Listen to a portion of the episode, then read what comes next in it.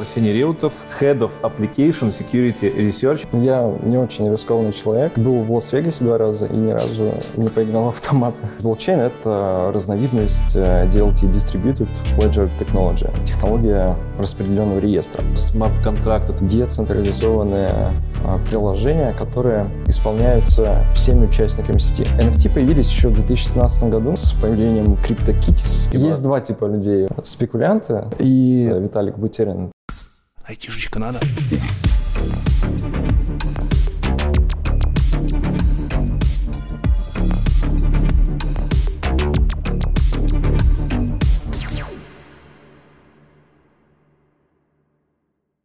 Привет, Арсений. Привет, Леха.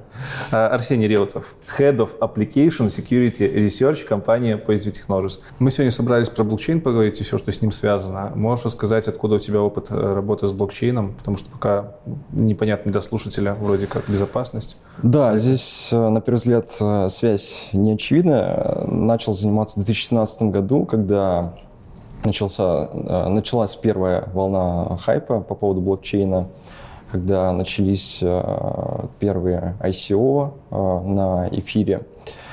И заинтересовался я по причине того, что э, в эфире используются смарт-контракты, это тоже приложение, и стало интересно, как эти смарт-контракты работают, как вообще устроен эфир, как устроен блокчейн. И, собственно, с этого момента, с августа да, 2017 начал активно интересоваться, делать аудиты смарт-контрактов, ну и глубоко погрузился в эту тему. И до сих пор она тебя держит? А, да, сейчас э, снова э, началась такая вторая волна популярности блокчейна и э, эфира. Между этими двумя, двумя волнами была так называемая криптозима. Э, я как-то читал, да, какие-то новые посты, но особо вот в этот момент э, немножко перестал интересоваться, вот, но э, тот энтузиазм, который э, был вот в 2017 году, он остался, и сейчас вот с новой силой начинаю изучать, начинаю, ну, продолжаю погружаться, так как э, эта сфера развивается просто постоянно, каждый день что-то новое выходит. И сейчас, вот, в отличие от 2017 года, появились первые ну, такие настоящие продукты, которые используют э, технологии блокчейна по-настоящему, которые приносят какую-то пользу, в отличие от э, бесполезных, на мой взгляд, э, токенов и вот этой всей ICO-мании 2017 года. И мне кажется, мне кажется, будет, наверное, снова еще одна зима, но прогресс уже не остановить, будут появляться все новые, новые применения блокчейна. Расскажи немножко про себя, чтобы чуть лучше понимать твой бэкграунд вообще, прям как технаря с детства. Где родился, где учился? А, родился в Москве, но жил в самых разных местах, так как э, отец военный. А, все детство провел на Кавказе. Mm-hmm такое самое яркое воспоминание из детства, когда отец э, принес первый компьютер домой. Это был Celeron 433 мегагерца. Но, к сожалению, там была очень дохлая видеокарта, поэтому в игры не удалось поиграть, но зато а, получилось как-то поисследовать вообще, как э, работают компьютеры, что-то попрограммировать. В то время еще поспособствовал такой журнал, известный как «Хакер», и появление интернета, вот первые вот эти э, диалапные модемы, первый интернет, вот этот звук характерный, все, все это э, очень тепло вспоминается. И, собственно, да, в это время я начал э, заниматься исследованием веба, веб-разработкой, изучать, э, как работают сайты, какие там технологии, начал писать свои сайты, э, искать баги, уязвимости. Сразу сходу. А, Тебя уже интересовала эта тема? Да, я начал этим заниматься, по-моему, в 2005 году.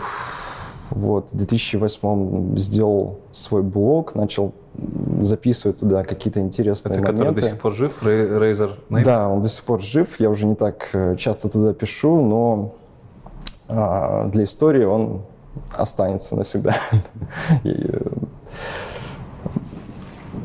А, собственно, да, с этого момента, вот, с появления а, дома интернета, э, все свободное время я посвящал тому, чтобы изучать э, эти новые для меня технологии.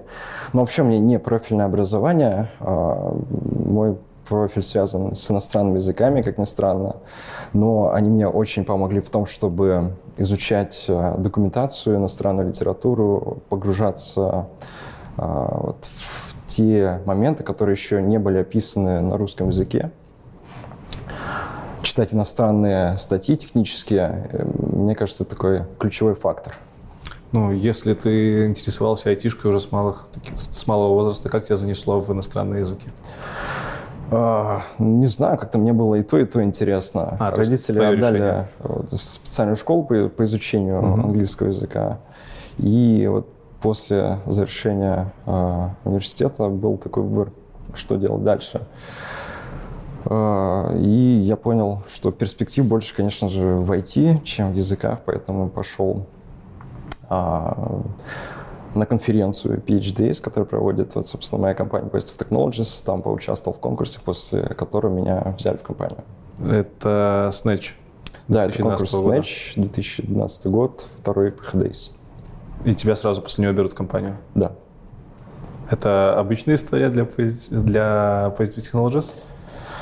Э, как думаешь? Ну, может быть, на тот момент, да, еще некоторых людей брали, но, да, какого-то формального собеседования не mm-hmm. было. Я уже был в какой-то степени известен вот по своему блогу, поэтому а, как-то без вопросов, да, меня приняли на работу. Ты в блоге писал и пишешь про что? А, там есть э, статьи на тему безопасности, есть э, описание уязвимостей, которые я нашел, выкладываю эксплойты, mm-hmm. ну, точнее, даже не эксплойты, а proof of концепты того, как проэксплуатировать уязвимость. А, статьи, которые писал хакер, также mm-hmm. выкладывались. Хакер публиковался? Да, по-моему, три или четыре раза. Так он меня впечатлил, что решил туда немножко и пописать в свое время. Вот. Слушай, тебе никогда не прилетало за эти статьи? Ну, просто такой вопрос с потолка. Да нет, скорее... Описание эксплойтов может показаться как-то, что это, это на грани легального или нет? А, я думаю, легально, я же это никуда не продавал там никаким... Окей. Okay. Про Snatch чуть-чуть расскажу. Что это за конкурс вообще был? Он до сих пор есть, я так понимаю? Нет, сейчас нет этого уже? конкурса уже нету. Что он тогда за конкурс был? Что а, там делал? Был банкомат, а, и он был подключен а, к сети, в котором был онлайн-банк такой угу. фейковый. Вот, нам дали на одну ночь исходники этого банка, и нужно было найти там как можно больше уязвимостей, которые могли эксплуатировать э, разные баги там по начислению себе денег по краже там чужих балансов. Э, вот. И, как помню, приехал на поезде в Москву, получил исходник и всю ночь колупал этот код на PHP. Нашел а, несколько уязвимостей, в ту же ночь а, наклепал код, который эксплуатирует эти уязвимости, и на следующий день, не выспавшись, пошел собственно, участвовать. Э, к сожалению, не удалось занять первое место. Я уже не помню, то ли второе, то ли третье занял. Но мне очень понравилось участвовать. Там вот прям сделали так, что из банкомата можно было получить эти деньги, которые ты э, утащил у других участников там, с помощью XS, э, если не изменяет память. Вот. Э, сейчас этот конкурс не проводится, а ввиду того, что нужно тащить банкомат, вот он у нас долгое время стоял в офисе, потом угу. его увезли, к сожалению. Это похоже на стендов, который сейчас тоже проводится. А, ну, собственно, да, стендов он развился и, и Снэча в том числе. Но основная идея стендов скорее э, э, она вокруг этого города, который мы построили, в котором используются настоящие ASUTP-контроллеры. Вот он, по-моему, в 2012 году тоже был. И там задача была в том, чтобы проэксплуатировать э, вот, настоящие ASUTP-контроллеры на таком макете города и как бы показать то, что, а что если мы возьмем, проэксплуатируем те же самые уязвимости, потому что эти э, контроллеры используются и на настоящих фабриках, заводах, и какой импакт это может принести. То есть, мне кажется, достаточно такой масштабный конкурс, который показывает, э, что уязвимости, они могут повлечь очень большие последствия.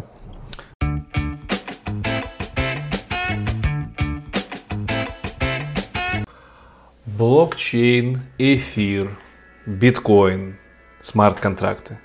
Все это известны вам слова, и сегодня вы узнаете еще, что такое NFT и как это связано с блокчейном. А вот задумывались ли вы о том, что вся эта штука, естественно, требует своей инфраструктуры. И если для поддержания сети биткоинов, для разработки смарт-контрактов требуется программирование и поддержка инфраструктуры, значит где-то здесь есть администраторы и всеми любимые девопсы. Даже в сфере блокчейнов есть девопсы.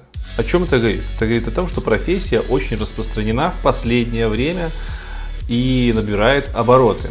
Да и вообще DevOps в целом получает больше, чем программист с таким же опытом и стажем. Это доказывают исследования разных компаний. Например, можно взять исследование компании new.hr. Да, девопсы получают действительно больше программистов при прочих равных, и средняя зарплата медла девопса составляет аж целых 230 тысяч российских рублей. Оно и не мудрено, потому что ребята в девопсе должны обладать широким спектром навыков и умений для того, чтобы качественно выполнять свою работу. И поэтому освоить эту профессию самому весьма непросто.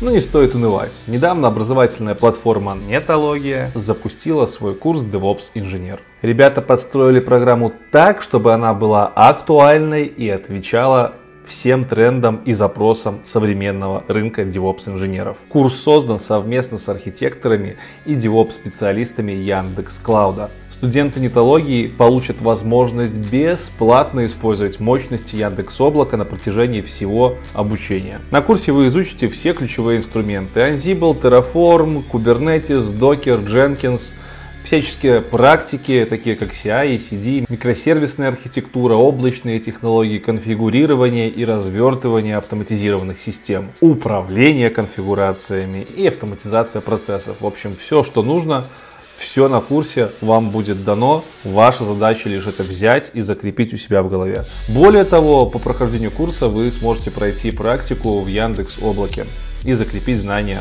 в реальных условиях. И если кто-то еще не знает, Нетология – это образовательная платформа, которая ставит во главе индивидуальный подход к обучению. В нетологии обучают современным профессиям, опираясь на ваши цели в образовании. Процесс выстроен таким образом, что вы смотрите видеолекции в любое удобное для вас время, а на онлайн-семинарах эксперты подстраивают изученный материал под вас. Это значит, что вам стоит обратить внимание на курс DevOps инженер от образовательной платформы Нетология.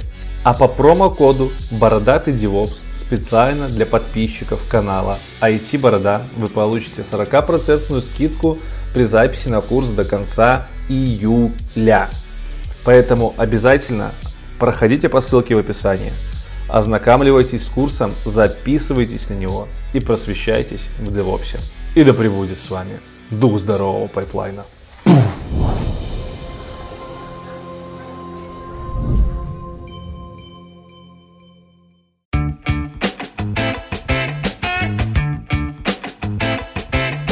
Давай перепрыгнем на 2017 год. Ты уже работаешь в ПТ. Э, когда к тебе приходит интерес к блокчейну, даже не так, когда понятно, там у нас был хайп, кто-то покупал на низах, кто-то покупал в январе. Э, расскажи, с чего ты вообще заинтересовался, с чего ты начал? Э, начал с изучения эфира. То есть я перескочил через биткоин. Угу. Я не покупал в 2011 году эту криптовалюту и вот с решил сразу изучить э, эфир. Ну, в принципе, технологии там внутри одни и те же. Эфир, ну, не скажу, что базируется, но вот сам, сама основа, она практически та же самая. Вот. Начал изучать э, смарт-контрактов. Вот мне просто интересно стало, что за смарт-контракты такие, как, как они работают. И начал, заинтересовался именно из-за взломов. Вот в тот момент был такой очень известный взлом The DAO, а, в результате которого произошел хардфорк а, эфира. Mm-hmm. Хардфорк, когда а, сеть э, по факту делится на две, и, собственно, когда произошел этот взлом, эфир разделился на две сети. Вот в одной сети был взлом, в другой сети не было, то есть его ревертнули. И вот текущий, текущая сеть эфира без взлома. И, и существует еще вторая сеть, э, Ethereum Classic, в которой есть этот взлом, но а, капитализация сети существенно ниже, она практически не развивается. Вот, и да. Взлом ты имеешь в виду уязвимость или, э, в смысле, разделение, хард, появление хардфорка – это результат взлома или это просто вынужденная мера после взлома? Это вынужденная мера, да. То есть этот взлом произошел, увидели, какие mm-hmm. огромные потери, и решили, что нужно все это ревертить. Так, так дело не пойдет. Пошли вперед. Давай, короче, с самого начала вообще, с самой э, базовой теории, что такое блокчейн, из чего он состоит, когда, когда он появился, давай прям. А, ну, какие-то первые работы начали появляться в конце, нет, даже не в конце, наверное, в начале 90-х. Ух ты. Да, ну, то есть блокчейн — это разновидность э, DLT, Distributed Ledger Technology. То есть это технология распределенного реестра. А, сам биткоин появился в 2008 году. А, автором считается некий человек под именем Сатоши Накамото. Многие слышали да, это имя. А, но до сих пор никто не знает, кто стоит за этим именем до сих пор. Почему ты сразу с блокчейна на биткоин переключился? А, ну, потому что биткоин ассоциируется с блокчейном, блокчейн ассоциируется с биткоином. Давай, давай еще раньше. Э, распределенные реестры. С чем это можно сравнить? Как это просто объяснить? Это, это что, это распределенная база данных? Или... А, э, да, у DLT основной, а, основное свойство — это децентрализованность да, и распределенность. То есть нету, нету какого-то а, такого единого центра, который обрабатывает э, все транзакции, который хранит э, вот, все состояние. А, и да, в основе этой э, концепции лежит то, то что э, участников сети много. Да, во-первых, есть сеть, то есть так. эти ноды или валидаторы подключаются к сети. И э, эта сеть э, отличается от обычной базы данных тем, что она permissionless, то есть в ней как бы нет доверия ни у кого друг к другу. Угу. И а, вот биткоин стал такой первой сетью, в которой а, был, была решена вот эта задача с помощью так называемого консенсуса Накамото. А, консенсус Накамото решает а, задачу византийских генералов. Вот если слышал, Нет. Мог, могу Звучит рассказать, вот, в давай. чем состоит эта задача. А, Византия. А, есть N регионов под командованием а, генералов. И каждый генерал подчиняется главнокомандующему. Все они готовятся к атаке на противника. И есть несколько исходов. А, первый исход, когда все эти генералы добросовестные, то есть когда они все исполняют тот приказ, который отдал главнокомандующий, это благоприятный исход, то есть они побеждают противника.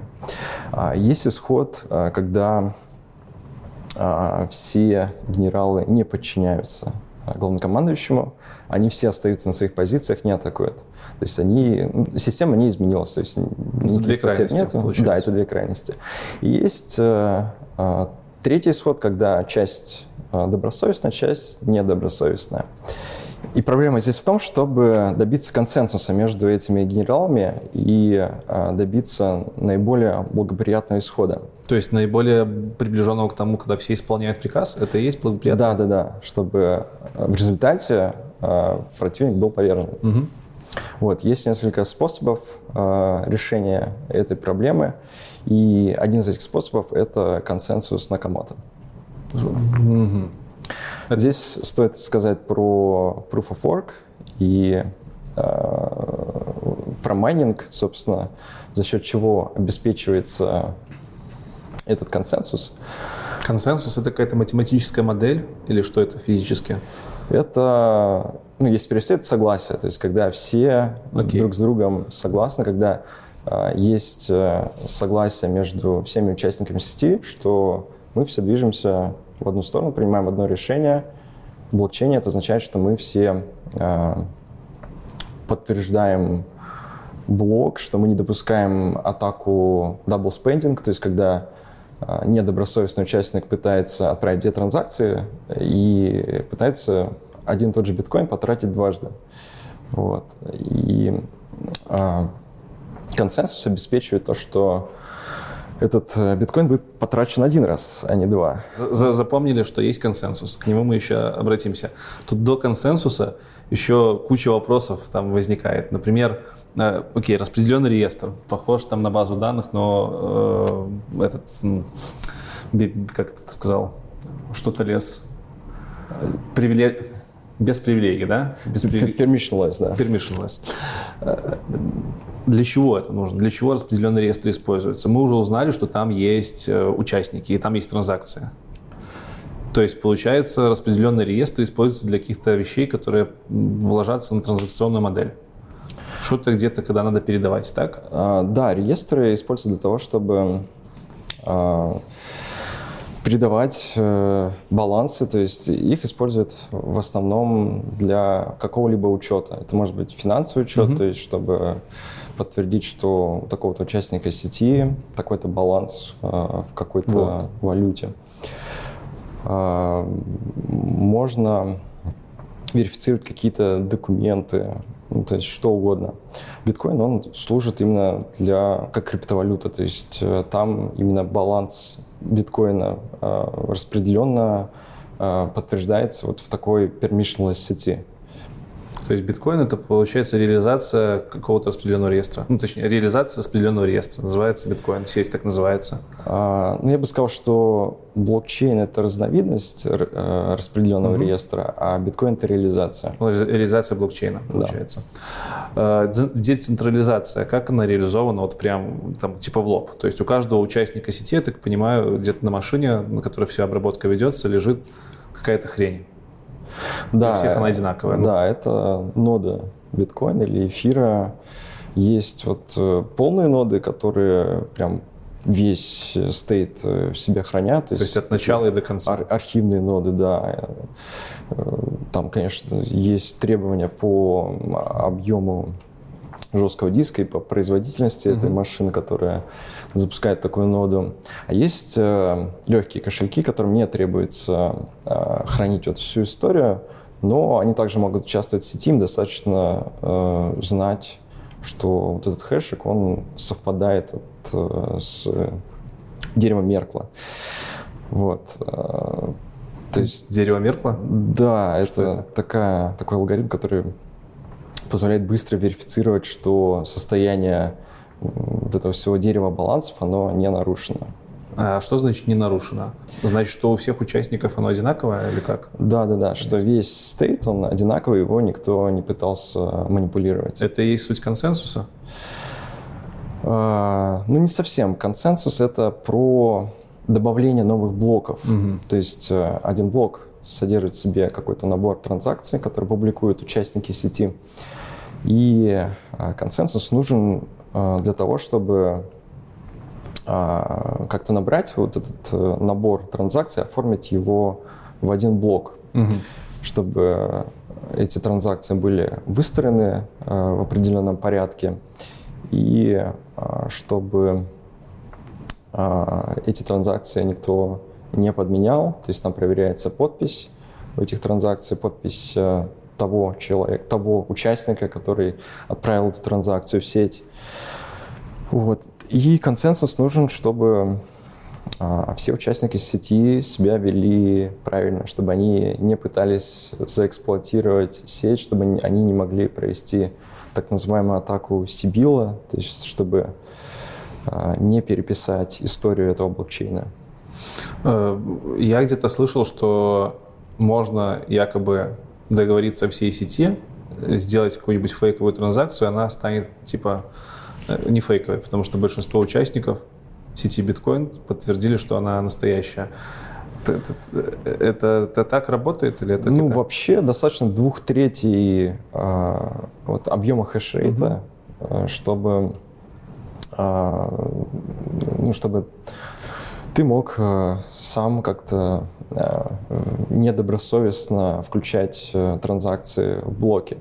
Но при этом ты не можешь как, как бы изменять сами транзакции. То есть они уже подписаны клиентом, ты не можешь э, изменять их содержимое. То есть ты их можешь как-то выстроить в определенном порядке, ты можешь их э, э, выбрать, какие транзакции ты хочешь включить, но ты не можешь эти транзакции сам поменять. То есть речь про создание новой, новых транзакций?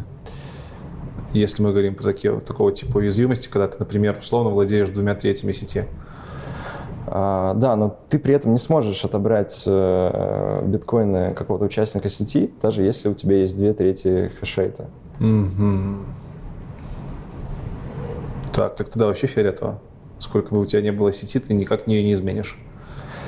А... То, что уже записано в нее, ты не изменишь. Да, в то, чем... что записано, ты уже никак не изменишь. Тогда в чем суть этих Но ты можешь э, построить э, такую цепочку блоков, mm-hmm. которая приведет к какой-то альтернативной истории, и ты, как владелец э, этого подавляющего объема хэшей, ты можешь сам выбрать путь э, развития э, блокчейна, то есть по какой а, по какому пути это дерево пойдет.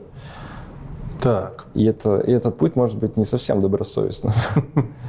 Что значит, по какому пути это все дело пойдет? То есть, по сути, произойдет форк Э, об этом мы еще дальше поговорим. Подожди, нам еще нужно в базовых терминах разобраться. Так, значит, отлично. Нода, блоки и в блоках транзакции. И, допустим, я так, понимаю, я так понимаю, есть несколько видов участников. Либо это один участник, поправь меня, если я не знаю, если я неправильно говорю, те, которые отправляют транзакции, и те, которые их обрабатывают. А, да, можно сказать, что есть э, валидаторы, то есть майнеры, которые угу а, включает, собственно, транзакции в блоки. Есть обычные э, участники сети, которые, собственно, отправляют эти транзакции. Есть аудиторы, которые хранят себе полную, полную историю блокчейна и просто сверяют, что... С все, ними сверяются. Да, что все хэши сходятся. Ага. И, кстати, благодаря аудиторам, по идее, могут быть тонкие кошельки, да? А, ну, в целом, да. То есть есть, э, допустим, в эфире есть такой сервис Infura, который э, предоставляет сервис э, по хостингу. То есть они хостят э, вот эту архивную, ну, ну она не совсем архивная, но ноду с, mm-hmm. со всем стейтом. И ты можешь использовать их API, чтобы отправлять э, свои транзакции, при этом тебе не нужно хранить всю историю. Я как ну, обычный физический человек могу быть любым из этих трех сущностей, правильно?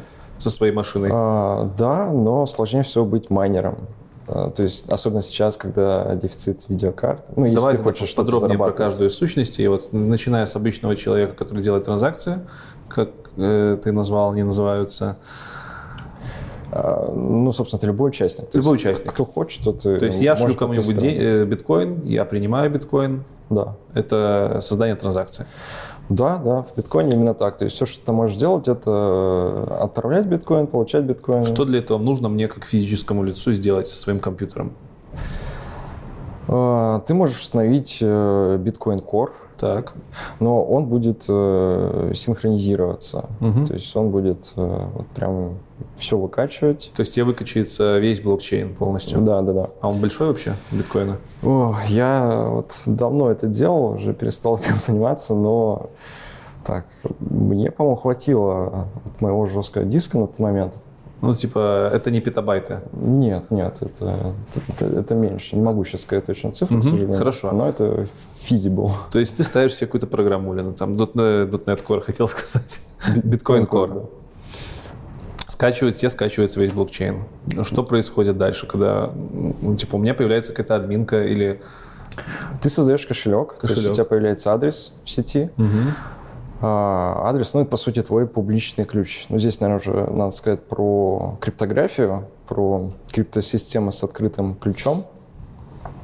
То есть, чтобы оформить э, транзакцию, ты ее подписываешь. То есть, в каждой, каждой транзакции есть э, подпись того, кто, собственно, сделал эту транзакцию.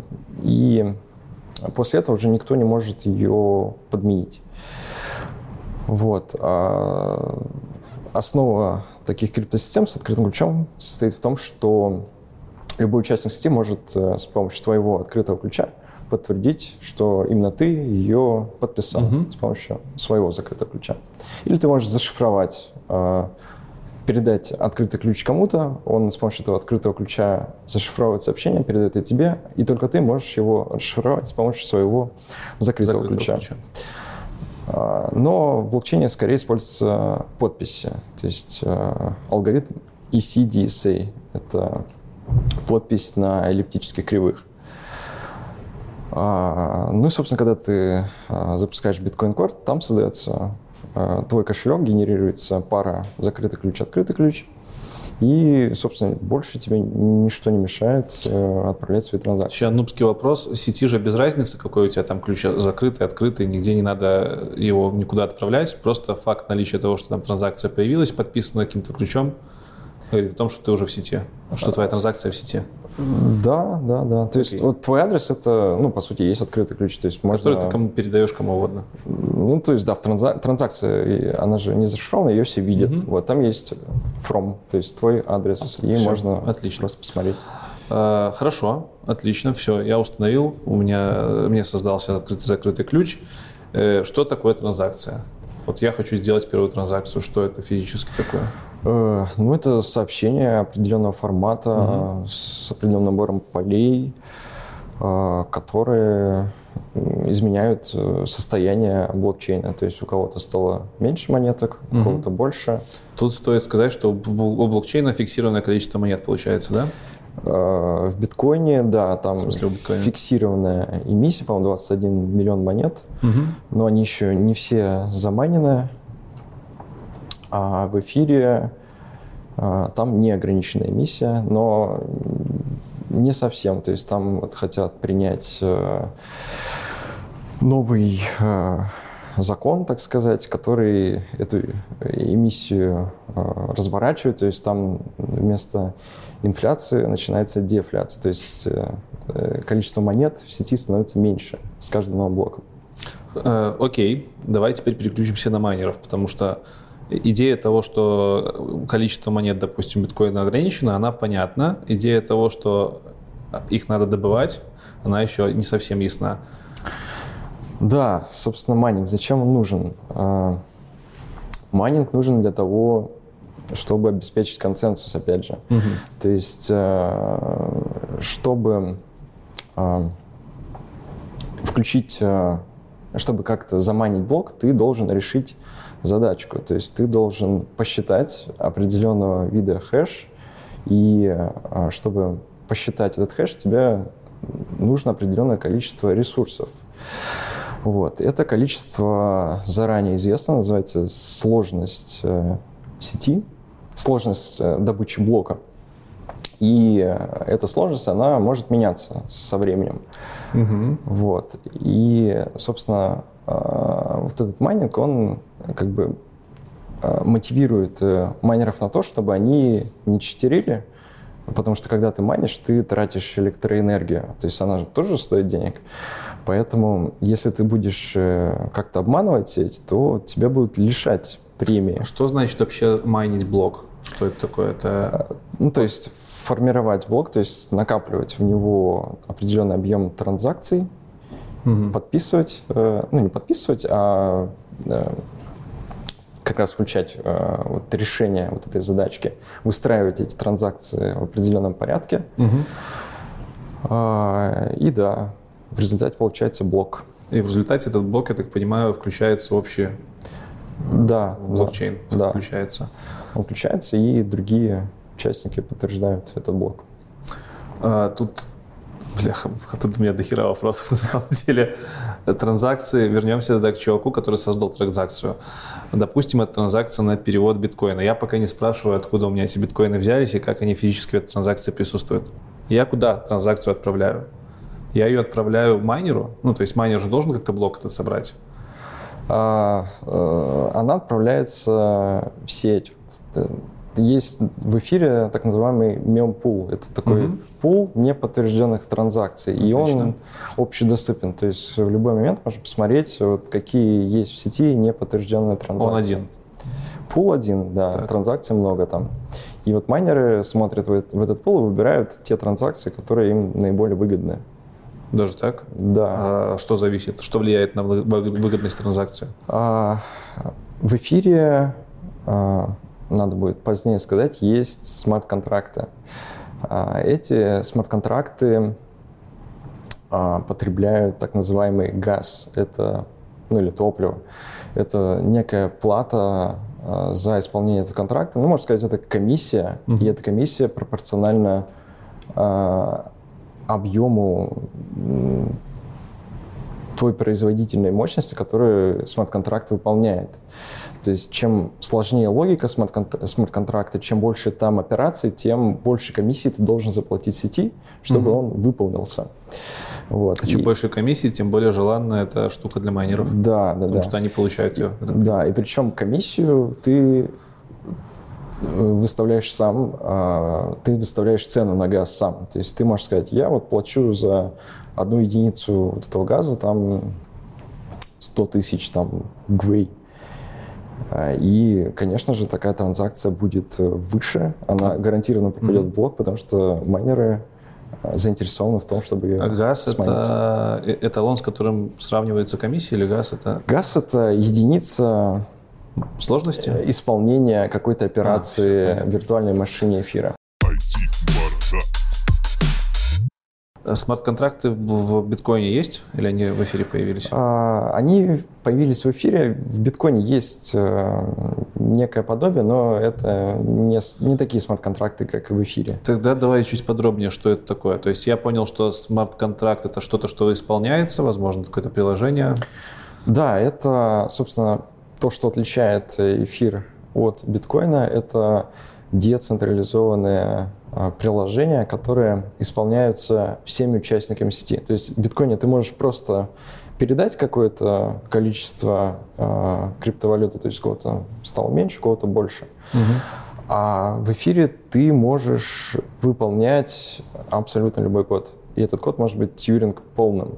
То есть ты можешь выполнить вычислить все, что а угодно. Зачем? Если, ну, почему не хватало просто передавать монетки друг другу? Зачем еще нужно и код выполнять параллельно? А, вот сейчас люди пытаются найти, вот, зачем, зачем это Виталик Бутерин придумал а, в 2013 году.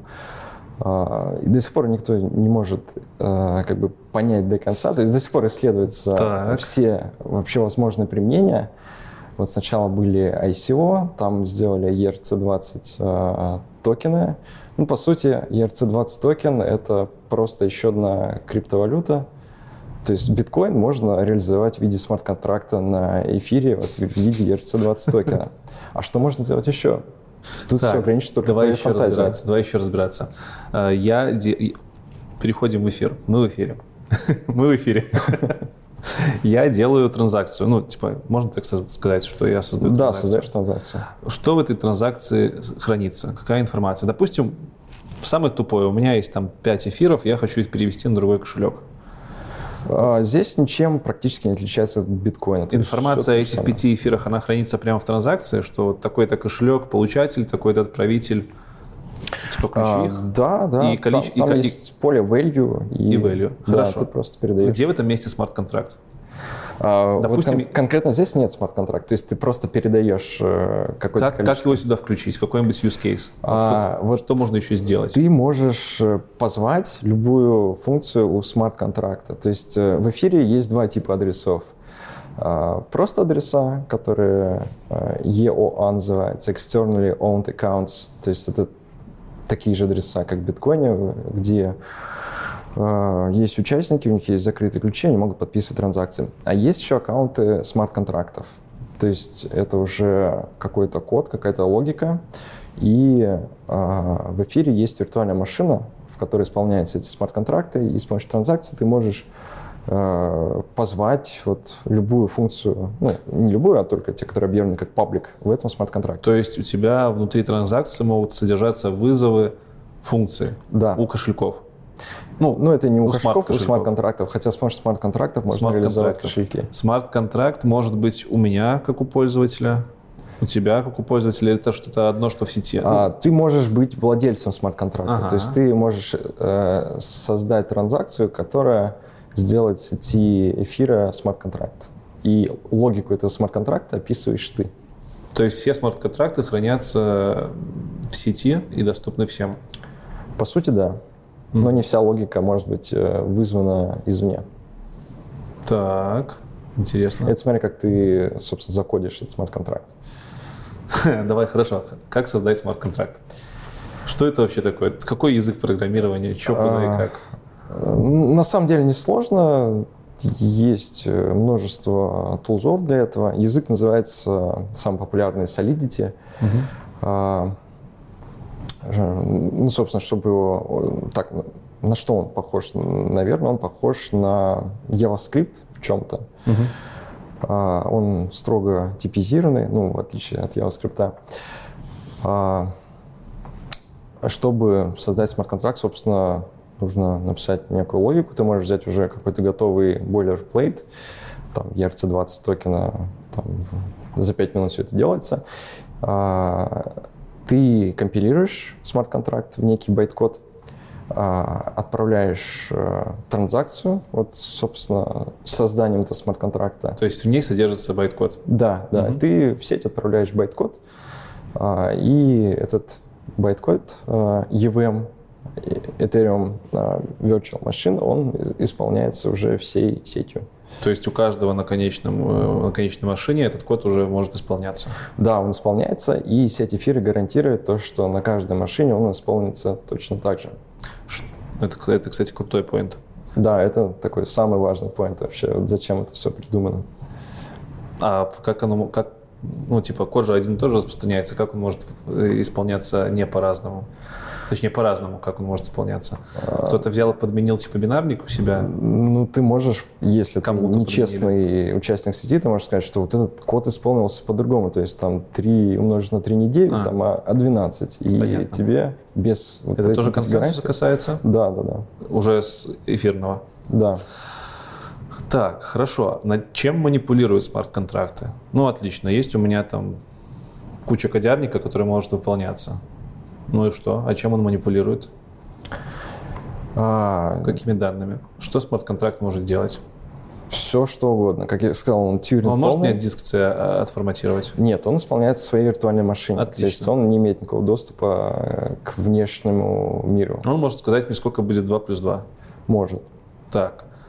Эм, хорошо, давай тогда, может, какое-нибудь простое практическое применение. Вот давай на, основ, на основании, наверное, токенов. Что такое токен, чем это отличается от обычной криптовалюты? Вроде же как это смарт, на смарт-контрактах они строятся, да? А, ICO да. токена, в частности. Да, да, да. ICO – это тоже аналог IPO, я так понимаю, создавалось для того, чтобы типа ценные бумаги выпускать в криптовалютном а, мире, нет? Ну, короче, рассказывай. Вообще, да, задумывалась, э, ну, собственно, по вот этой аббревиатуре, что это аналог IPO, только в криптовалюте. Для этого а, как раз использовались э, токены стандарта ERC-20. Этот стандарт описывает э, просто набор функций, которые этот смарт-контракт должен в себе иметь, какие аргументы у этих функций должны быть, какие типы у этих mm-hmm. аргументов. Но он никак не регламентирует, э, что вообще внутри этих функций, то есть какую логику они выполняют. Реализацию, да? Да, да, да. То есть ты можешь ну, все что угодно там закодить. И это как раз э, такая почва для эксплойтов всего, всевозможных искамов э, вот, в эфире. То есть можно зафигачить свою, свое ICO, которое будет там под капотом делать какую-нибудь да, Да, да. Причем э, ты отправляешь в сеть байт-код, то есть ты не видишь э, как бы исходный код. А ты декомпильнуть его не можешь? Ты можешь декомпильнуть, но ты ничего не поймешь, что там. Поэтому есть такие сервисы, как EtherScan, а, которые позволяют подтвердить, что а, вот этот исходный код соответствует вот этому байт-коду. Вот. Угу. И все добросовестные владельцы смарт-контрактов, они публикуют исходные О, коды, круто, круто. чтобы все видели, собственно, логику. Это тулза ваша, кстати, или она... Нет, это публичная тулза, такая очень известная, старая, все ей пользуются. Хорошо. Э, сразу нубский вопрос, почему для ICO не использовать просто свою криптовалюту? Зачем там нужно, э, там не хватает каких-то функций над валютами? Ну, это сложнее, то есть, чтобы свою криптовалюту сделать на основе биткоина, ты должен форкнуть весь код биткоина так. и сделать там условный доги коин. Ну, как бы несложно, но с токенами все это на порядок э, быстрее, проще. Угу. Давай сразу тогда про форк. Что такое, чтобы понимали, что это такое форк? Форк биткоина? Вообще, форк блокчейн. А, форк блокчейна, блокчейна да. это, это немножко другое. Это а, это разные вещи? Да, я имел в виду форк вот репозитория самого биткоина. А, я понял. То есть тебе нужно просто взять биткоиновский код, скопировать да, да, его и подхачить под себя. Да. И это сложнее, чем над эфиром сделать просто новый какой-то смарт-контракт, который будет представлять да, твое ICO. Да. И еще преимущество в том, что вот эти все токены, они живут в одной сети, в одной экосистеме, а, ну, а, да. и в одном угу. блокчейне. А если ты будешь на основе биткоина делать свою сеть, то ну, просто ей никто не будет пользоваться. А, вот в чем дело. То есть, получается, все, кто пользуется эфиром, я так понимаю, на эфире в основном ICO делается. Да, да, да. Все пользователи эфира могут юзать по факту все ICO-шки компаний, которые на эфире запустились, ну да, то есть ты один раз завел эфир и можешь участвовать О, там, блин, в самых разных э, ICO, но, как показала история, 90% этих ICO 2018 года оказались скамом. И, там, буквально как понять, что это скам? Типа, что может пойти не так в имплементации твоего токена? Здесь очень много факторов. Ну, вот например, этим... самое простое. Ну, а, ну во-первых, э, нужно начать, наверное, с веб-сайта этого проекта. Нужно посмотреть, кто там Не-не, вопрос не в том, как понять, что это скам, вопрос в том, э, я все еще пытаюсь понять, что смарт-контракты могут сделать. Я так понимаю, что э, ну, самое простое, ты с помощью смарт-контракта сделал аналог своей криптовалюты на эфире и пошел там раздавать эту криптовалюту своим инвесторам. А если ограничиться конкретно смарт-контрактами, как там распознать вообще добросовестный он или нет, угу.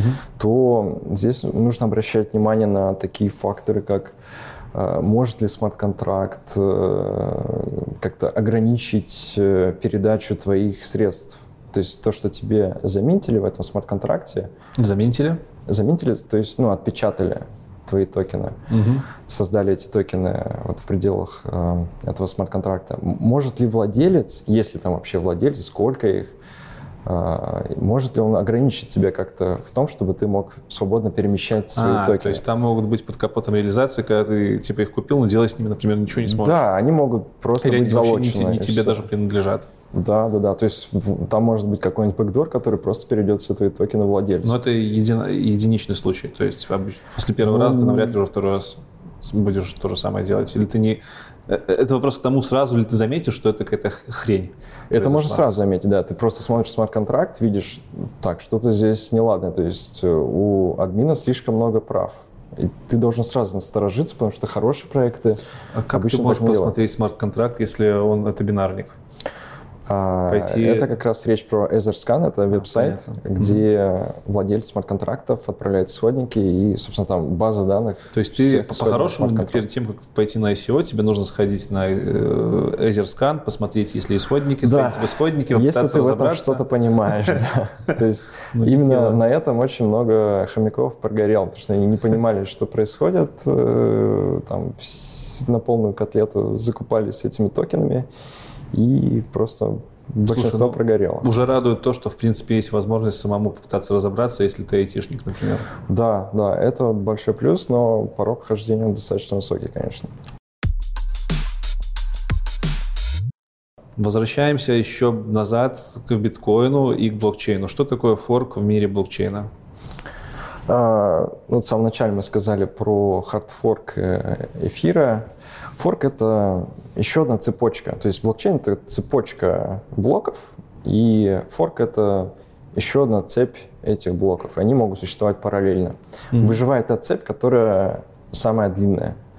Вот. Обязательно ли должна остаться одна? Или могут существовать там 25? Должна быть одна, да. То есть mm. блокчейн, он подразумевает, что всегда вот есть одна самая длинная цепочка блоков. И она верная Да, считается. да, и все ей верят. А, ну, я же помню, был, допустим, э, форк блокч... этого биткоина и BTC и BST, по-моему. Да, у биткоина много форков. Да, там и было все же BTC они вроде... Cash. Вот BTC Cash, они жили нормально долгое время параллельно. Uh, да, вот, к сожалению, с биткоином я не так знаком, как с эфиром, но там тоже много различных историй, много драмы с этими форками, то есть приходят какие-то другие разработчики, откалывается какая-то часть разработчиков. Зачем, зачем в принципе, делать форк? Ну, чтобы привнести какие-то изменения в сам протокол. То есть, грубо говоря, собралось много-много людей, стали по-другому как-то транзакции складывать цепочки и сказали, что это теперь правильно? Как это а, происходит? Зачем эти расколы? Откуда эти расколы происходят? Ну, тут самые разные мотивы могут быть. Э, там, вот, альтруистичных, чтобы улучшить протокол, потому что его придумали в 2008 а. году, и с тех пор он не менялся. То есть это еще подкрепляется реальным форком репозитория? Ты а... взял, сделал рефорк репозитория, внес какие-то изменения? Да, да, да. То есть ты ну, ты, когда ты делаешь, да, форк э, самой сети, ты, как правило, еще и, угу.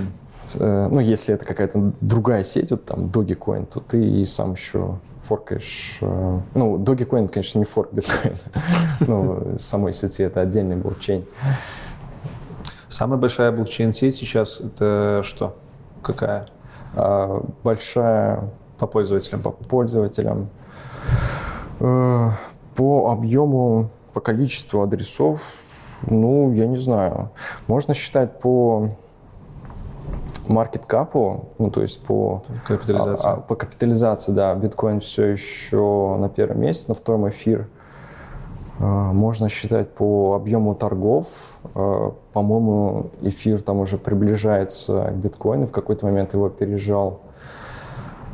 А, можно считать, да, по количеству уникальных mm-hmm. адресов, которые как-то двигают э, э, средства, но я не могу подсказать сейчас. Так, возвращаемся опять в начало.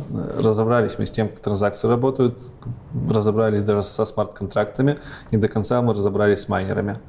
Мы остановились на том, что есть пул, куда прилетают, вот на, на примере эфира прилетают все транзакции неподтвержденные, и дальше включаются майнеры. Да, да. Они выбирают транзакции, угу. как правило, ну не как правило, а именно те, которые приносят наибольшую прибыль. И тоже считают задачку. Э, кто первый справился, тот публикует блок и забирает себе комиссию вот с добычи блока плюс все комиссии со, с выполнением смарт-контрактов. Так, то есть для того, чтобы тебе в блок, внести в блокчейн, тебе нужно рассчитать задачу. Это, я так понимаю, про, про, задача просто, которая хавает процессорное время. Да, ну, она либо... как бы бесполезная по своей да. сути. А, просто как-то ресурсы твои кушает но она обеспечивает то, что ты владеешь этими ресурсами и не позволяет там какому-нибудь Васе без там хорошей видеокарты зайти угу. и сказать, что вот, вот эта транзакция, она правильная. А, Откуда берется комиссия, которая платится тебе за блок? То есть мне понятно, что те идут все комиссии ребят, которые транзакцию закинули. Откуда еще берется транзакция? Сама сеть платит тебе за то, что ты заманил блок. Но сама сеть же не имеет никакого мозга, ничего. Ну, там просто происходит а, минт. Все, понял. Э, ограниченная эмиссия. В эфире, ты говоришь, тоже она появляется потихоньку?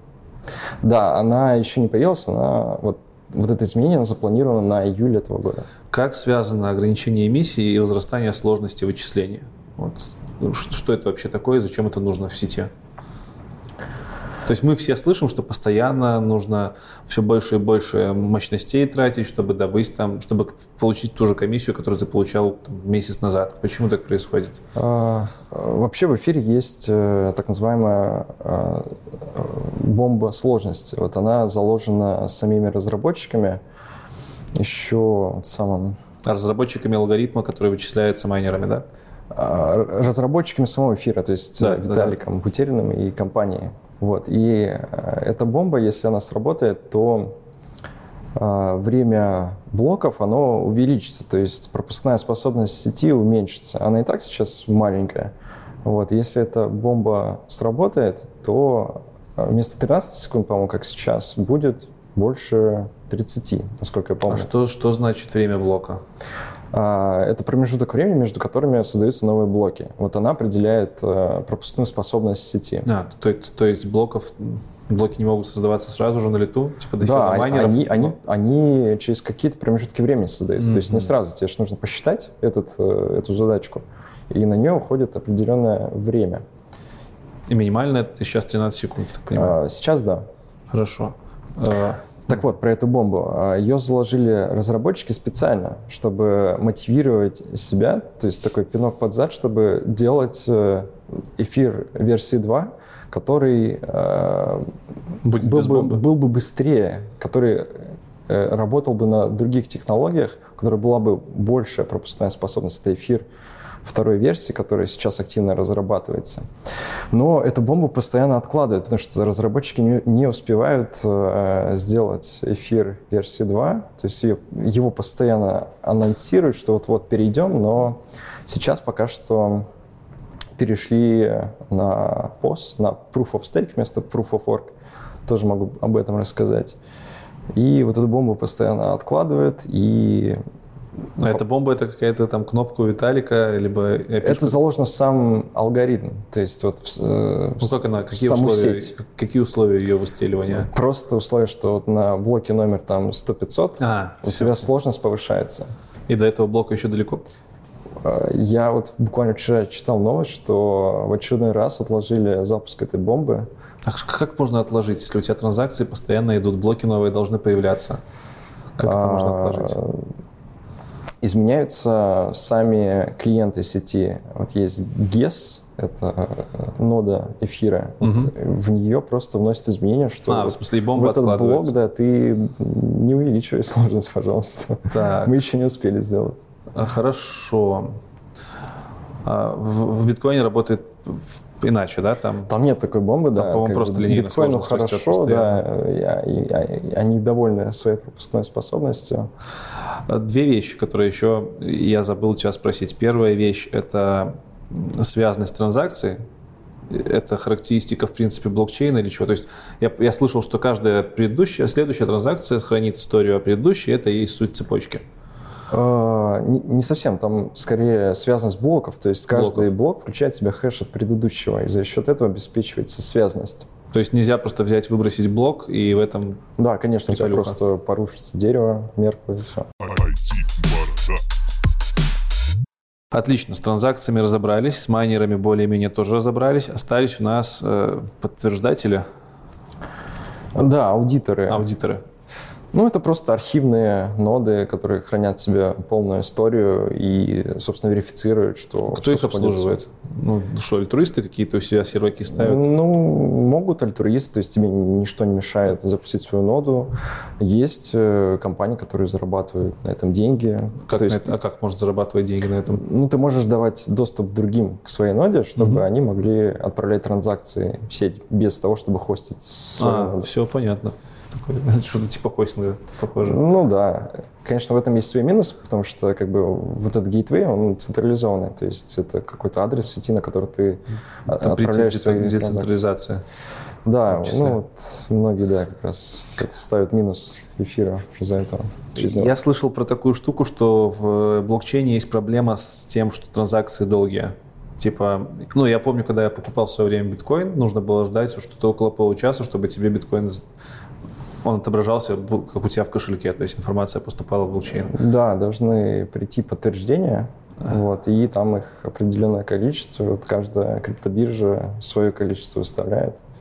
Поэтому то, то, то есть количество подождать. подтверждений это количество участников сети, которые подтвердили, что этот блок правильный? Ну и другие майнеры еще должны подтвердить, да. Угу. Как с этим обстоят дела в эфире? Э, ну, там тоже нужно ждать какое-то время, то есть э, твоя транзакция не сразу оказывается э, в сети, и все зависит от того, ну, какую комиссию ты заплатишь майнерам. То есть, ну, окей, тут я понимаю, ты можешь заплатить большую комиссию, и твоя транзакция в блоке быстро появится. Точнее, твой блок внутри транз... в котором есть транзакция, он быстро влетит Заманится, в сеть. да. И вот как с того момента, когда он влетел в сеть, он уже будет для всех подтвержденным? Нет, там тоже есть подтверждение, тоже... То есть еще какое-то время должно да, пройти? То есть у, у каждого, у каждой криптобиржи свой порог. То есть кто-то там 10 может подождать, кто-то 6. Но в связи с этим есть и проблемы, если не ждать, то есть если там выставить э, в одно там, или в два подтверждения, то можно провести атаку double spending. Ага, то есть э, сделать два каких-то подтверждателя левых? Ну да, или типа вообще, того. если вот у криптобиржи нету подтверждений, то вот такое, кстати, было у некоторых э, крипто ATM, у банкоматов криптовалютных, которые, ну, чтобы э, уменьшить, ну, повысить юзабилити этого банкомата, чтобы человек не ждал за него там 100 тысяч лет, они уменьшали там до нуля это количество mm-hmm. подтверждений. Из-за этого как раз было возможно обманывать э, этот банкомат и делать double spending. Хорошо. А количество подтверждений может быть максимально равное количеству участников сети, минус один? Ну да, если нарыть какую-нибудь старую транзакцию, там там тысячи подтверждений. Что тогда есть подтверждение? Это тоже какой-то процесс а майнинга или что влияет на скорость подтверждения, на количество подтверждений? А, что это вообще такое? Это не майнинг, но это просто подтверждение, что все хэши сходятся, что, а что дерево не нарушено. Угу. Это диктуется консенсусом подтверждения? Ну, то, то есть а... я такой э, запускаю, допустим, там у себя на компе э, программулину, она выкачивает новые блоки, которые там намайнили, и она должна подтвердить, что эти блоки правильные. Да, да, да. Что она для этого делает? Технически не скажу, вот прям как она пушит э, свое решение. Вот если на EtherScan зайти, то там вот напротив э, транзакции, если она достаточно старая, ты там увидишь, что такое-то количество людей mm. объявили о том, что есть еще какой-то транзакция подтверждена. Подтверждение. Отлично. И ты, а вот цифры, которые ты называл, там 5-6, это прям реальная цифра? А, да, да. То есть... Просто звучит, как ты знаешь, когда там миллионы или, наверное, миллиарды уже пользователей сети. Ну, это вот сами решают криптобиржи, да. А когда ты переводишь э, напрямую на кошелек, ты же можешь перевести напрямую другому человеку? на транзакцию сделать? Без того, чтобы опубликовать его во все сети, то есть P2P. А, ну, ты все равно будешь да, конечно, ты должен всем заанонсить, что ты хочешь угу. перевести столько-то денег кому-то. Угу, угу. Но я просто не до конца понимаю, почему количество подтверждений это, это характеристика криптобирж. Я-то у себя локально тоже там, ну, вижу, что у меня в кошельке появились какие-то новые деньги. Или, или я локальный кошелек не могу завести, например, на эфире.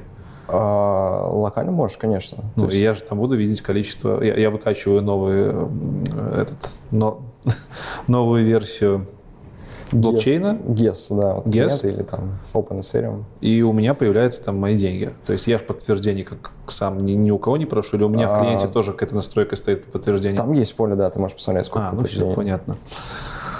Фух. Все не так просто, как я ожидал. Э, ну, да, как бы концепт очень простой вот в самой основе, но там очень много деталей. И смарт-контракты еще более все это усложняет, да.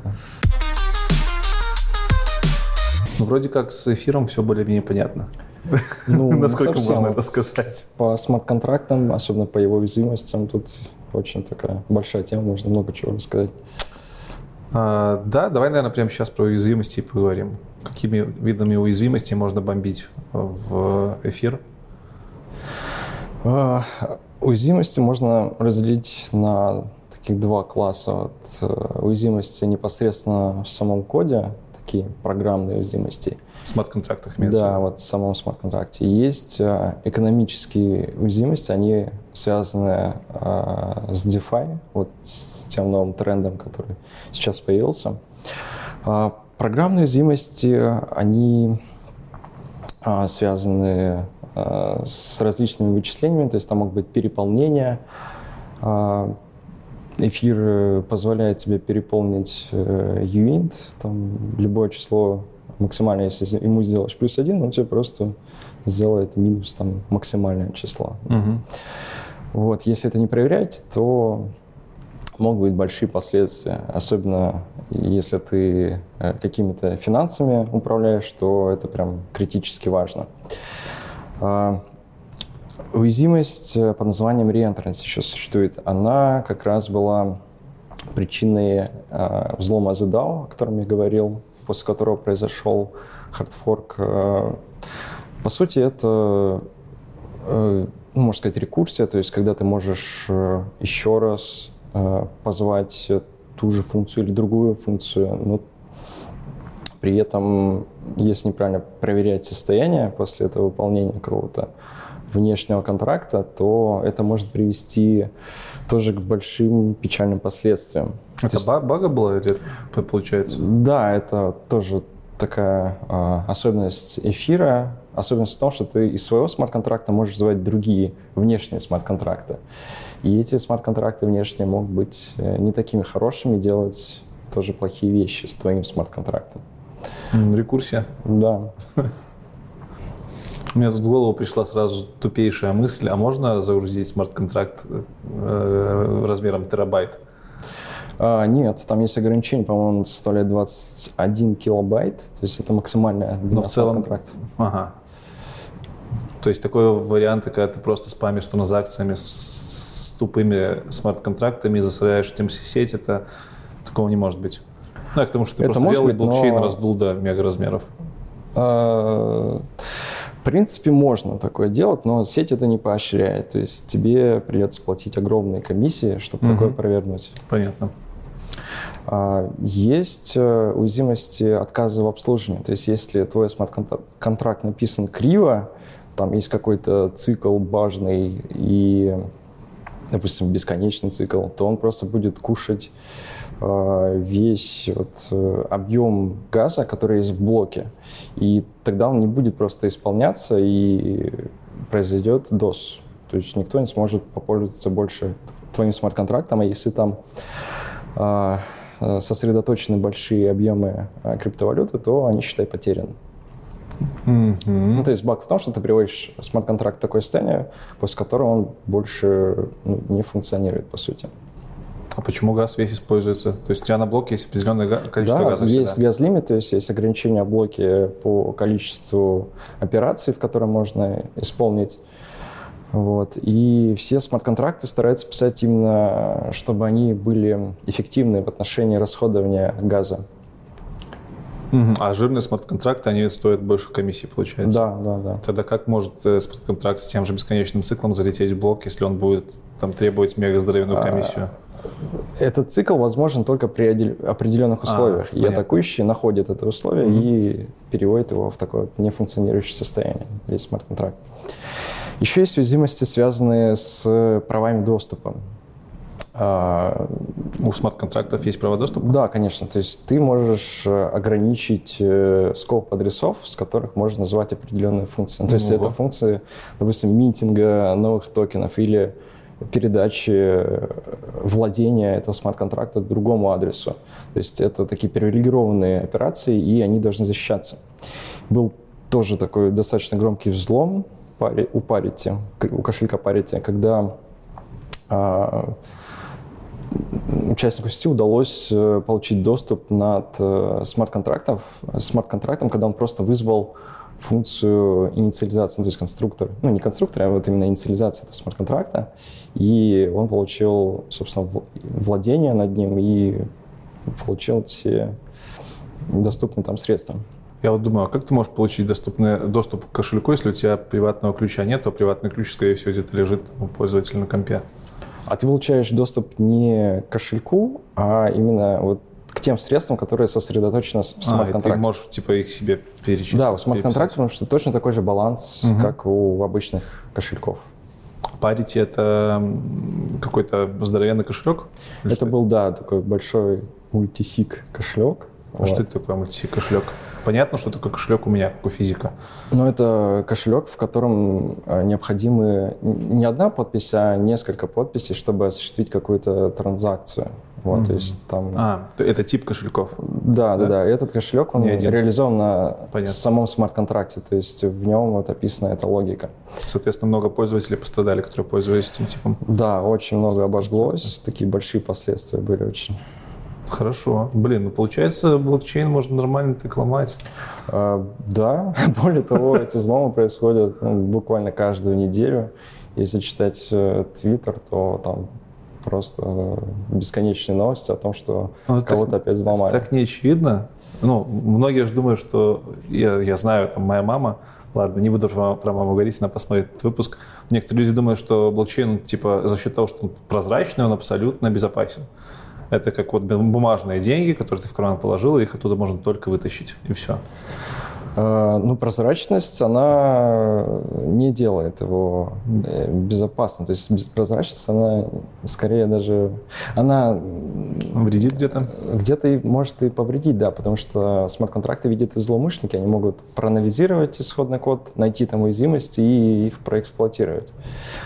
Поэтому это такое а, открытое поле, где каждый может, э, ну, любой опубликованный смарт-контракт может посмотреть и э, что-то там найти. Хорошо. Э, давай еще поговорим про применимость самой концепции блокчейна.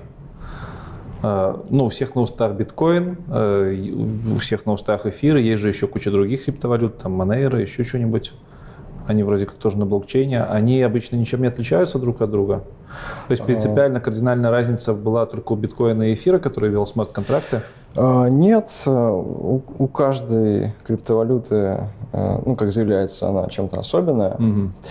Ну, например, как ты упомянул, Monero, э, там фишка в том, что в отличие от биткоина и эфира, там весь стоит не виден, он непрозрачен. То есть все операции, они а, не видны, ты не видишь, э, кто кому сколько отправил, но при этом есть подтверждение того, что такое произошло. То есть там используется... Они же в Бразилии, да? Э, какую-нибудь там валюту поддерживает Монера?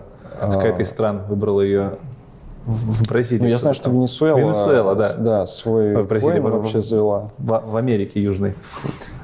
Да.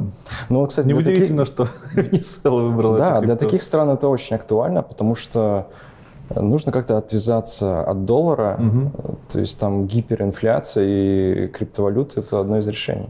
Э, но почему тогда эфир так стрельнул? Именно из-за концепции смарт-контрактов, да? Я так. А, да, да. И мне кажется, он стрельнул именно сейчас, даже не в 2017, потому что ну, в 2017 не было реальной пользы от этих смарт-контрактов, ну тогда просто не придумали. Сейчас э, ну, идей, наверное, больше, чем самих разработчиков. Расскажи про основные идеи. То есть понятно, что есть эфир как криптовалюта сам по себе, есть на его основании ICO токены. Это мы все хорошо знаем. Что еще такого прикольного? А, вот. Есть DeFi, который я упоминал. Да, ты уже упоминал. Это ну, такой концепт, который можно посвятить, наверное, отдельное выступление. Там э, про то, что можно в целом вообще все финансовые э, институты заменить э, на децентрализованные аналоги. Вот как раз э, Uniswap, который я упоминал, с новым типом э, обмена э, каких-то э, ценностей, валют. И все это так развивается, что ну, просто интересно, к чему это приведет. То есть благодаря смарт-контрактам удалось э, наработать такой инструментарий, который может потеснить реальные финансовые, финансовые как это назвать? Инструменты. Инструменты, да? да. А, в теории может, но а, здесь выступ... на, на первый план выступает государство, то есть государство не заинтересовано в таких системах без участия государства. Mm-hmm. То есть, по сути, эти системы нацелены на то, чтобы избавиться от третьих сторон, от э, банков, от центробанков. Э, естественно, государство заинтересовано в том, чтобы и налоги с этого платили, и как-то зарегулировать. Тогда почему дело. ты в это так веришь? Если очевидно, что государство это не поддержит, то, скорее всего, это будет теневой штукой. А, ну, просто я сам этим пользуюсь и вижу, как это классно, когда интересно, mm-hmm. как, потому что это работает. А, будут есть, конечно, трудности, э, связаны, да, с налогообложением, э, с регулированием. Но вот сама идея, вот на Западе ее называют bankless, то есть когда, угу. по сути, нету банков, она, ну, мне кажется, инновационная. То есть без блокчейна такого нельзя было бы сделать. То, про что сейчас трендят отовсюду. Да, Non-fungible fungible, fungible tokens. Да, NFT появились еще в 2017 году, на самом деле, э, с появлением CryptoKitties. Это игрушка, э, в которой карточки нужно было покупать. А, да, можно было покупать. Да, я не сказал бы, что это игрушка, там вот элементов игры ну, прям минимум. Окей, коллекционирование карт. Да, это просто коллекционирование угу. котиков. И эти котики, они разные. У, у каждого котика какие-то свои особенности, свои свойства. Они там еще как-то скрещиваются. Да, их можно скрещивать. И вот набор э, свойств одного котика и другого, они учитываются, получаются, э, могут получиться какие-то супер редкие свойства, и вот этим ценятся эти котики. Как это реализовано? Э, тоже на смарт-контрактах. Угу. Э, для вот именно такой рандомизации там вот этих свойств там используется э, GPSC, но в блокчейне сложно сделать э, надежный GPSC, потому что ну, там нет источника внешней энтропии. То есть ты не можешь завести в него какую-то случайность. То есть там все детерминировано. Угу. А, Генератор случайных чисел. Да-да-да. И случалось, вот в CryptoKitties не было такого, но вот в других проектах случалось, что можно было заранее предсказать, э, что вот если я вызову этот смарт-контракт каким-то образом в таком-то блоке, mm-hmm. то у меня будет там какой-то ценный котик. Вот. И... Так, ну хорошо, давай вернемся к идее NFT еще. Э, с котиками до конца разобраться. Как физически, ну, как это происходит? То есть, допустим, есть какая-то платформа, площадка, наверняка сайт, я не помню, как это было, не знаю. Наверное, был какой-то сайт, на котором да, можно конечно. было купить котенка. Да, ну, это просто интерфейс. Откуда эти котята появлялись? Они минтились, то есть э, NFT, NFT это стандарт, это смарт ну, ну просто смарт-контракт, по сути, стандарта ERC 721. Как и ERC 20, там есть набор э, функций, у каждой функции свои аргументы, вот. И опять же, абсолютно любая реализация этих функций. Ну, собственно, создание любого NFT, в том числе котика, это просто...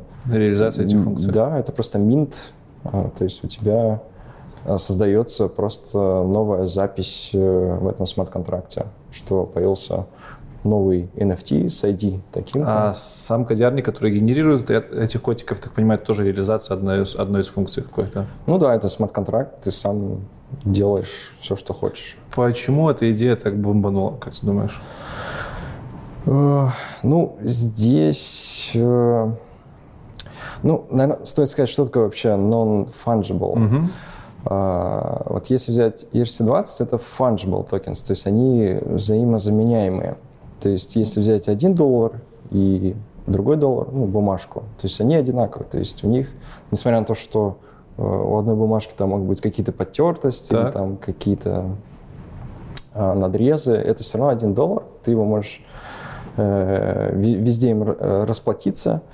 То есть то же самое с ICO, типа один токен там у меня и один токен у да, тебя. Да, это один токен, одна токен. акция, это все fungible. Угу.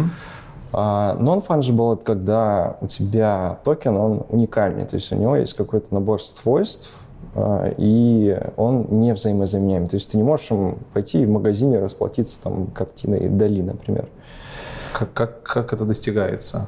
С, с эфиром чистым понятно, у тебя в, транзакции написано какой-то value, которое там к тебе пришло, либо от тебя ушло. Э, допустим, с котиками в транзакции что содержится? Ну, это опять же вызов смарт-контракта. Так. Ты вот согласно ERC 721 можешь позвать функцию трансфер. Если mm-hmm. у тебя есть котик, ты просто передаешь владению другому адресу. То есть просто где-то в блокчейне переписывается адрес, адрес владельца. Да. И у этого котика есть набор каких-то своих рандомных, ну не рандомных, а специфичных свойств, что его делает а, уникальным. Да, да, да. Но если возвращаться, почему это так стрельнуло, то э, сейчас, вот отличие от 2017 года, э, в эту сферу вошли художники, различные творческие люди, которые стали токенизировать свои работы. Они поняли, что вот на основе вот этой платформы блокчейна, эфира можно продавать э, свои э, творения, можно передавать владение другим людям по факту. Эм, тут несколько важных концепций, насколько я понимаю, есть. Э, концепция того, что, ну, это изначально концепция блокчейна, ты видишь историю всех владельцев. Да. Это очень классно для коллекционеров. Это, это самое, ну, второй, наверное, главный плюс, это, да, то, что ты видишь всю историю, то есть присутствует историчность, ты видишь то, как э, передавался этот объект от одного лица к другому. Ты можешь проследить до самого первого владельца и увидеть, что его заметил там Илон Маск. И вот этот факт, он как раз и привносит ценность. То есть владение может приносить еще большую ценность. Э, второй, второй момент, насколько я понимаю, там есть такие штуки, как, как это называется, какие-то процентные отчисления исконному владельцу, создать автору, да? Да, такое очень легко реализовать. То есть ERC 721 тебя никак э, не ограничивает в реализации. Ты можешь при каждом трансфере просто делать э, там, 10% отчислений первому владельцу, ну, тому, тому, кто заминтил этот объект, и, да, и зарабатывать на каждой и, перепродаже. По-моему, бывали даже случаи, когда там 100% транша уходила автору, такая благотворительная тема. Сто процентов, ну да, почему нет? С котиками понятно, да, с котиками разобрались, э, с уникальностью разобрались, пришли художники. Э, как происходит процесс цифровизации? То есть, э, там, наверное, многие слышали про то, что там Бэнкси сжег свою картину и теперь там продает ее. Ну, это не Бэнкси сжег, да, не, просто ну, не Бэнкси, у кого-то были, да. была картина Бэнкси, они вот э, на видео записали, как они сжигают эту картину и э, токенизировали эту картину, объявили, что теперь эта картина живет только в блокчейне. Что значит оцифровать картину?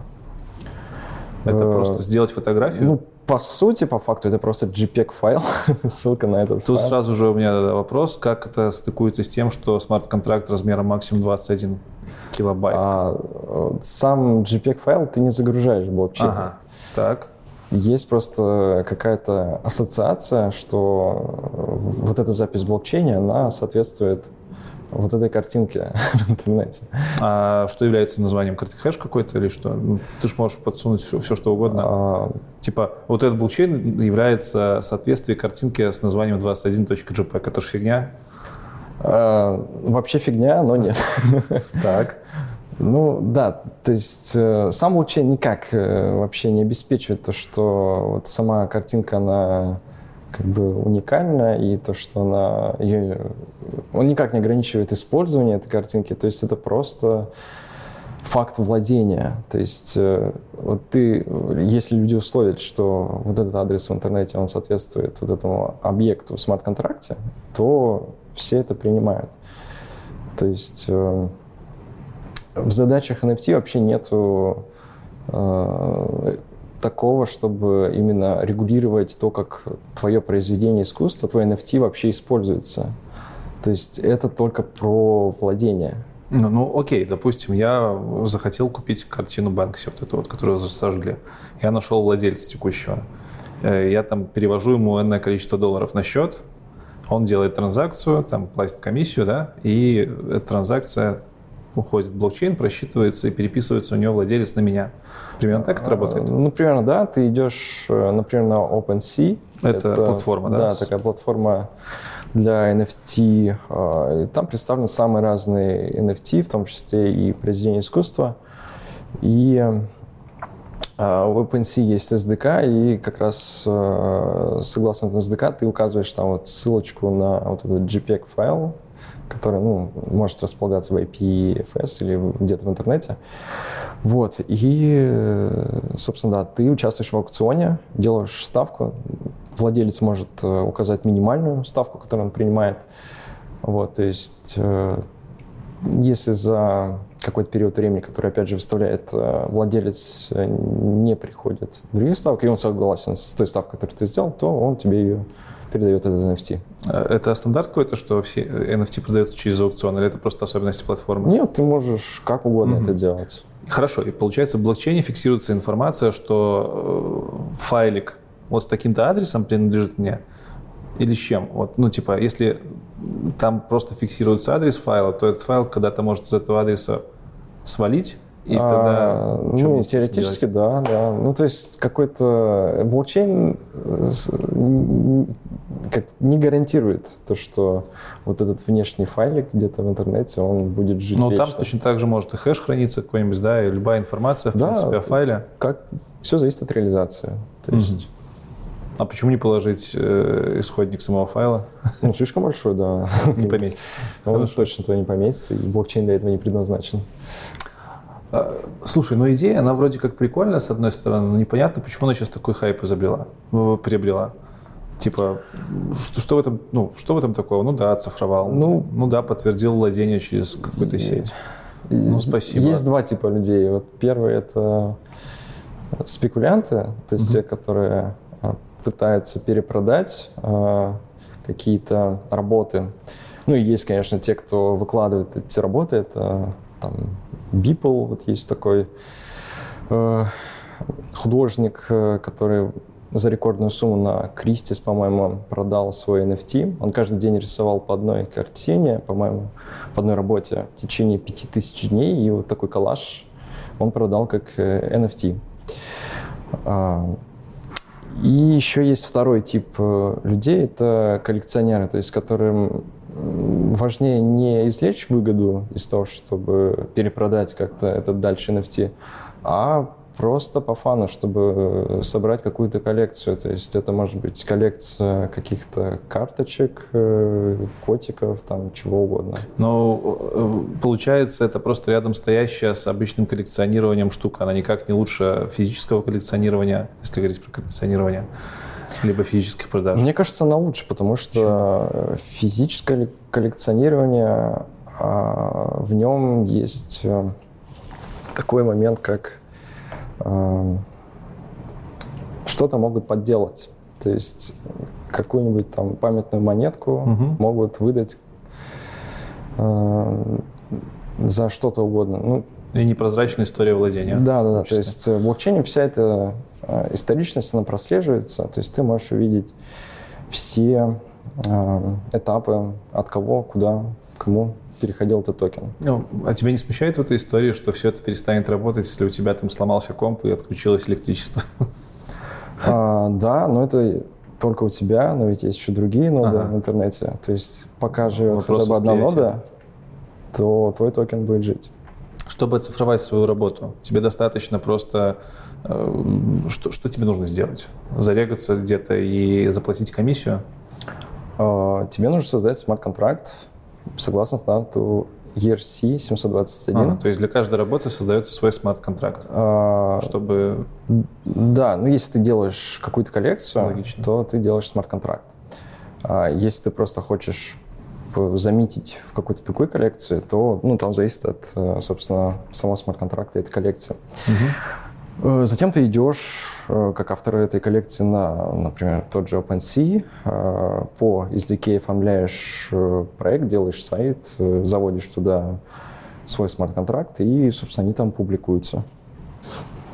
То есть для того, чтобы смарт-контракт, чтобы оцифровать свою работу, тебе нужно быть и программистом, и веб- веб-дизайнером, чтобы А, сайтик забодяжить Ну, если ты хочешь это все один сделать, то да. Но обычно... Есть э, сервисы? Да, люди, которые, э, ну, собственно, генерят контент, они обращаются к другим людям, которые могут помочь.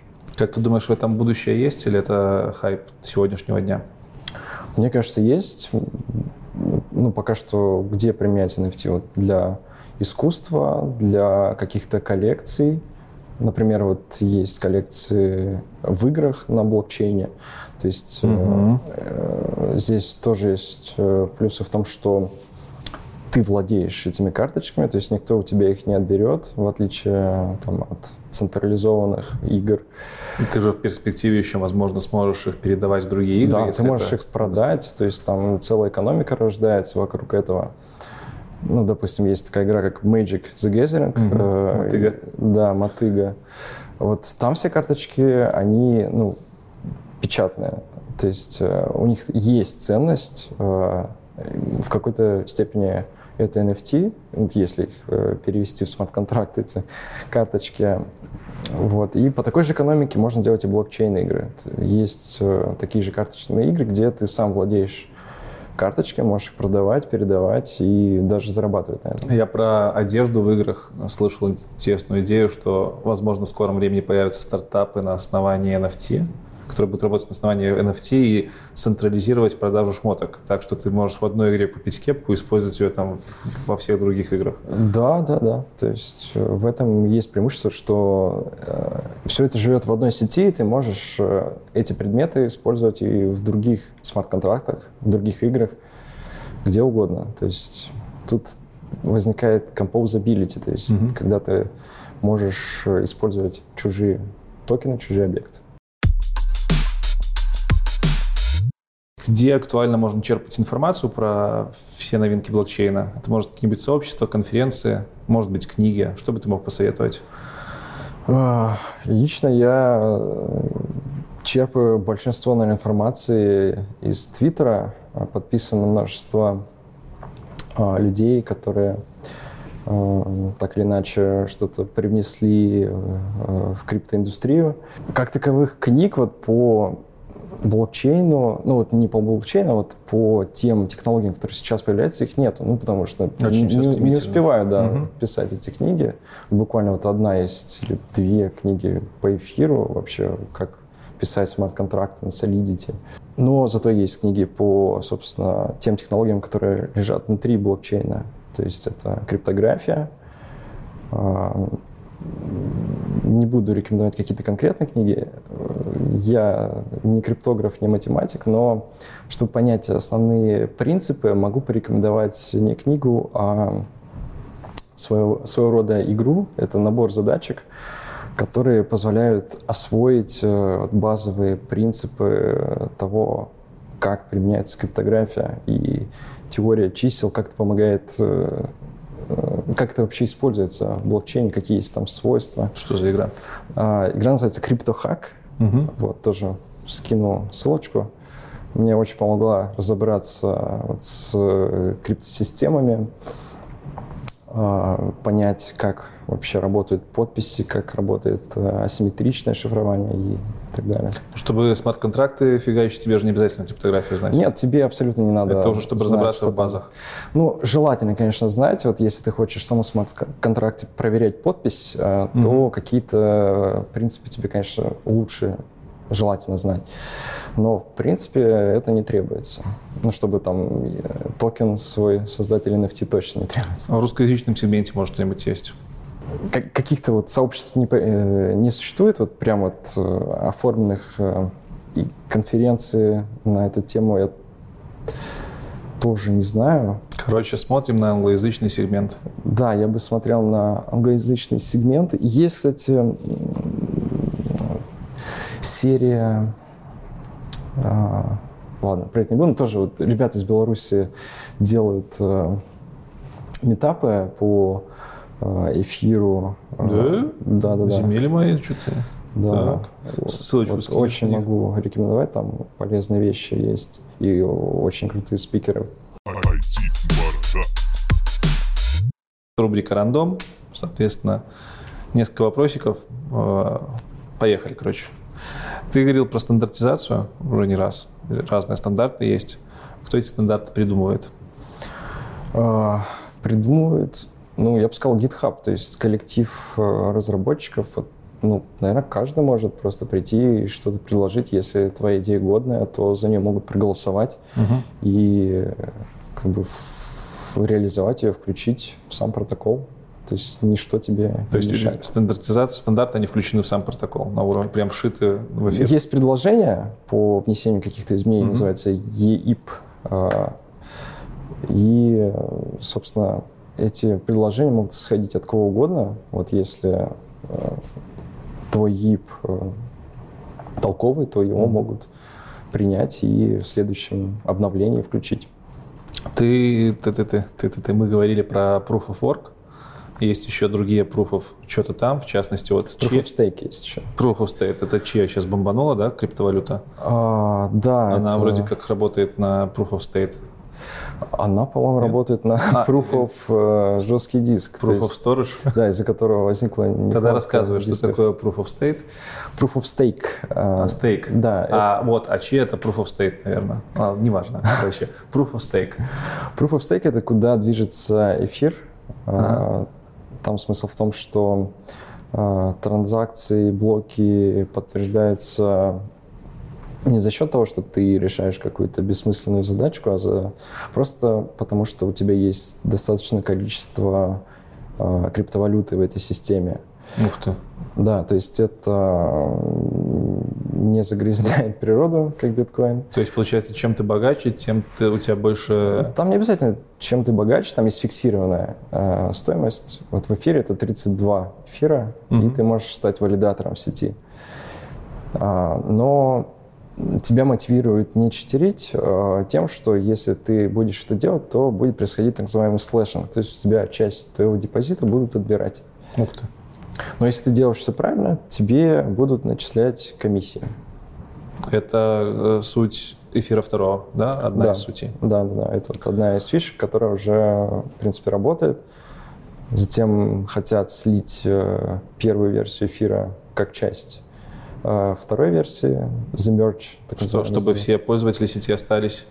И... Ну, чтобы а, эфир первой версии работал внутри эфира второй версии. Ну, и чтобы из первой версии можно было изъять Proof of Work, чтобы все работали на Proof of Stake. Ну, вот. резонно.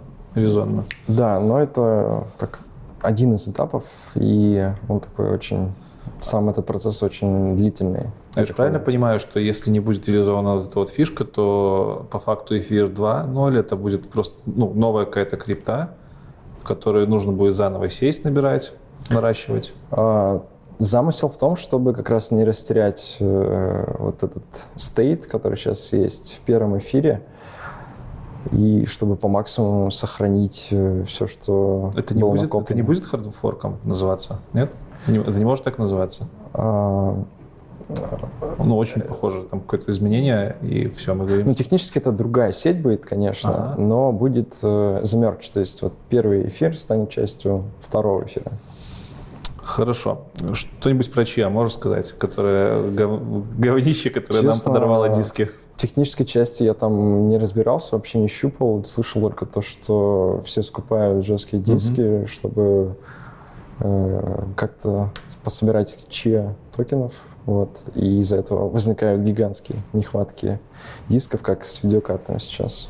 Там концепция такая как-то интересная. Ты, подтвержда... ты, ты подтверждаешь транзакции тем, что у тебя там на, на диске лежат эти транзакции. Да, есть... да, да. То есть чем больше у тебя места, да. тем больше отчислений ты получаешь. Интересная штука. Ну ладно, будем надеяться, что скоро хайп пройдет, потому что мне как раз надо дисков купить. Да, это, ну не знаю, я вот и Proof of Work, и вот эти Proof of... Э, Stake? Нет, вот Proof of э, мест, ага. как это можно назвать, оно, ну, Proof of Storage. Очень плохой с точки зрения экологичности. Экологичности, да. То есть, не знаю, надо, конечно, всем переходить на Proof of Stake поскорее. А ты не думаешь, кстати, что тут может быть лобби какой-нибудь, там, тех же производителей э, видеокарт, процессоров, еще чего-то? А, лобби именно майнеров, то есть чтобы... Да, да, да, да, да. Ну, вообще, вот NVIDIA тоже по заголовкам читал, что они, наоборот, как-то пытаются ограничить использование своих видеокарт майнеров. Ну, то да. есть какие-то локи включают, и майнеры пытаются их обходить. То есть ну, никто это не поощряет. Еще с учетом того, что сейчас дефицит э, чипов э, вообще в мире из-за пандемии, как бы это очень негативно все влияет. Ну, короче, там, в принципе, лобби, наверное, не могло быть, потому что всегда дефицитная сфера была. Тут еще больше дефицит создался. А, да, да. Здесь есть другие опасности, вот, э, которые исходят со стороны Китая, у которых э, у Китая подавляющее большинство хешрейта. То есть они, ну, если хотели бы, если бы вот, самые крупные пулы Китая объединились, они могли бы атаковать биткоин. Вот. И Proof of Stake, он как раз мог бы решить э, вот эту проблему централизации. А как, как бы это помогло? А, ну, то есть тебе не нужна видеокарта, тебе нужно просто 32 эфир. Ну, уже, конечно, не просто. Раньше, ну, год назад это было 5 тысяч или 6 тысяч долларов, mm-hmm. сейчас уже больше 100 тысяч долларов. Но, тем не менее, тебе не нужно какое-то специализированное оборудование, чтобы стать участником ну, сети. Китайцев-то миллиард. Ну, Больше. нужно, чтобы миллиард китайцев, да, пришли в сеть, а не три пула, э, как сейчас, или там больше. Можешь еще раз э, для самых тупых, то есть для меня, еще раз рассказать, как, как бы сработала эта атака, когда, допустим, весь Китай захотел атаковать блокчейн биткоина?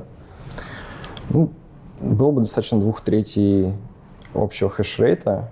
А у них а, он есть? По-моему, да, да. А, и чтобы, чтобы они могли сделать, и чтобы было результатом этой атаки? Они могли, могли бы сделать свой форк э, биткоина, в котором все, а, все было бы не так, как и, на самом деле. И две трети поддерживают, значит, этот форк будет более длинным. Да, более длинная более цепочка.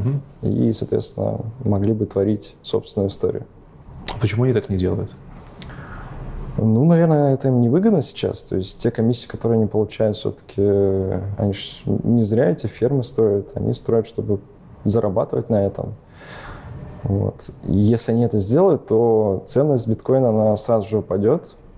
И если они там что-то своруют, то это сразу же обнулится. Отлично. Все, весь их профит. Хорошо. Можешь ли ты дать совет, где держать крипту? Э, я бы не советовал держать точно на криптобиржах, ну, по очевидной причине того, что ты не владеешь закрытым ключом. Угу. Скептически отношусь э, к хардварным валетам. Тоже там были уязвимости. В Ledger были, например. Ledger — это один из популярных решений хардварных. Да, да, да. Флешечка такая. Да, это флешка, на которой хранится закрытый ключ.